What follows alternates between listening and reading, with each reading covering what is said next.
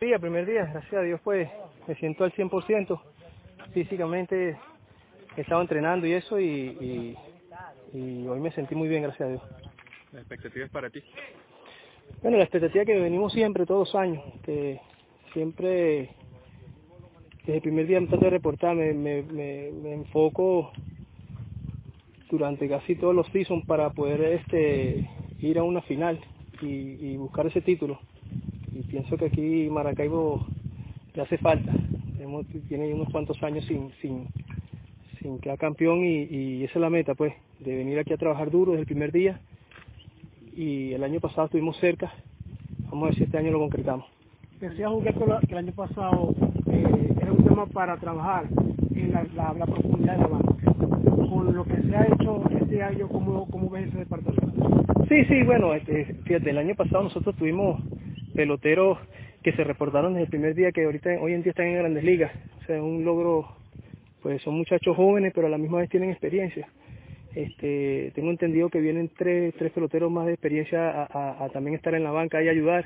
Este, Dios mediante pueda jugar Pirela, Inciarte y eso, porque Galvi son, son peloteros que el año pasado pues es casi el mismo grupo, estamos casi el mismo grupo, y ahora con la incorporación de esos tres peloteros pues este se va, se va a ver mejor el equipo pues eh, con, el tema, Huberto, eh, al principio de temporada es un tema donde se ve mucho. Cuando, cuando, cuando empezamos esta carrera y se le, se le dio esa oportunidad, el tema que tú tocas es un tema que, que, hay que centrarse desde hoy.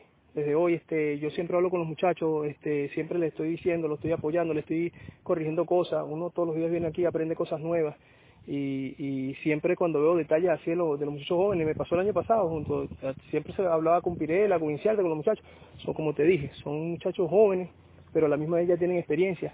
Y ese es el, rol que, que, que, desde un principio cuando a mí me trajeron para acá para las Águilas, Urribarri habló conmigo y me dijo que ese era el rol mío, que cuál era la, que, que eso me sirvió mucho el año pasado, porque uno siempre viene aquí y se prepara para jugar todos los días.